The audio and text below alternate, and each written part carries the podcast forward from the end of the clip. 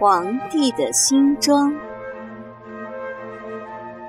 很久以前，有一个很爱漂亮的皇帝，他非常喜欢穿各式各样的新衣服，并为此花了很多钱。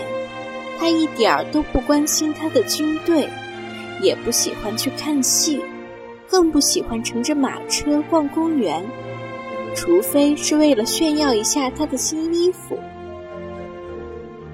有两个骗子知道了皇帝的这个爱好，就想借机骗点钱花。他们来到皇帝的面前，吹嘘说自己有很神奇的本领，能织出世界上最美丽的布。这种布不仅色彩和图案非常绚丽，而且用它缝出来的衣服还有一个神奇的特点，就是凡是愚蠢的人。或者不称职的人都看不见这衣服，那正是我最想要的。皇帝高兴地说：“有了这样的衣服，我就可以知道我的王国里有哪些人不称职，又有哪些人是傻子了。”于是他付了许多钱给这两个骗子，让他们马上织出这种神奇的布来。两个骗子摆出两架纺织机。开始装模作样的在作坊里工作，但其实他们的纺织机上什么东西也没有。这两个骗子接二连三地请求皇帝给他们最好的生丝和金子，然后假装在空空的织布机上忙碌的工作。不过，他想起凡是愚蠢的人或是不称职的人都看不见这布。就决定先派一个人过去看看。派谁去好呢？哦，对了，派诚实的老部长去吧，他可是个很称职的大臣呢。皇帝想。于是，善良的老部长被派到两个骗子的作坊里去了。在那里，他什么也没看到，因为织布机上根本就没有任何东西。天哪！我什么东西也没有看见，我的老天爷！难道我是一个愚蠢的人吗？我绝不能让人知道这件事，绝不能让人知道我看不见布料。他想。哎，您来看看，这布的花纹多么美丽呀，色彩也是多么的鲜艳。两个骗子知道老部长不敢说自己看不见布。啊，美极了，真是美极了。老部长违心地赞叹道：“于是他回去在国王面前大大的夸赞了那神奇的布一番。于是城里所有的人都谈论起这美丽而神奇的布料来，他们都想趁机看看自己的邻居是聪明人还是傻子。皇帝终于按捺不住了，决定亲自去看一看。”他的两个官员都能看到那匹布料，他觉得自己并不比他们蠢笨。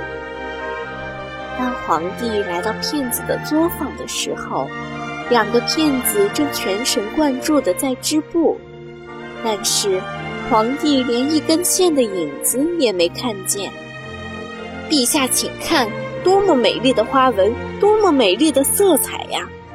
两位官员装模作样地说。这真是太可怕了！我什么也没有看见，真荒唐！难道我是一个愚蠢的人吗？难道我不配做皇帝吗？这可千万不能让别人知道了。皇帝心想，于是他只能点头表示满意，随口说道：“啊，她真是美丽极了。”随行的官员也没有看到任何东西，不过。没有人愿意承认自己看不见，他们也照着皇帝的话说：“啊，真是美极了。”他们建议皇帝穿上用这布料做成的衣服，去参加将要举行的游行大典。皇帝欣然同意了。第二天早晨，游行大典就要举行了。两个骗子带着刚做好的衣服。来到皇宫，他们每人举起一只手，好像拿着一件什么东西似的。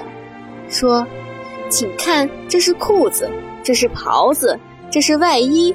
难道你们见过比这更漂亮的衣服？”哦，这真是我见过的最漂亮的衣服了。皇帝和所有的官员都这样说，在暗地里，他们都在悄悄地擦额头上的冷汗。尊敬的陛下，两个骗子说：“请允许我们为您换上这高贵漂亮的衣服吧。”皇帝的心七上八下，按照他们所说的，把身上的衣服通通脱光了。骗子们装模作样的把新衣服一件一件的为皇帝穿上，皇帝看着镜子里光溜溜的自己，觉得很不自在。可是他又不想让人知道自己其实很愚蠢，只好抬手扭腰，装出一副很满意的样子。上帝呀，这衣服多么合身，这样式剪裁的多么好看啊！官员们都恭维地说：“多么美丽的花纹，多么美丽的色彩！这么一套华丽的衣服，由陛下您来穿，真是再合适不过了。”游行开始了，所有的官员和骑士簇拥着皇帝走到了大街上。围观的人都说：“乖乖，皇上的新装真是既漂亮又合身呢。”皇帝所有的衣服都没有得到过这样的赞赏，他对这套新衣服满意极了。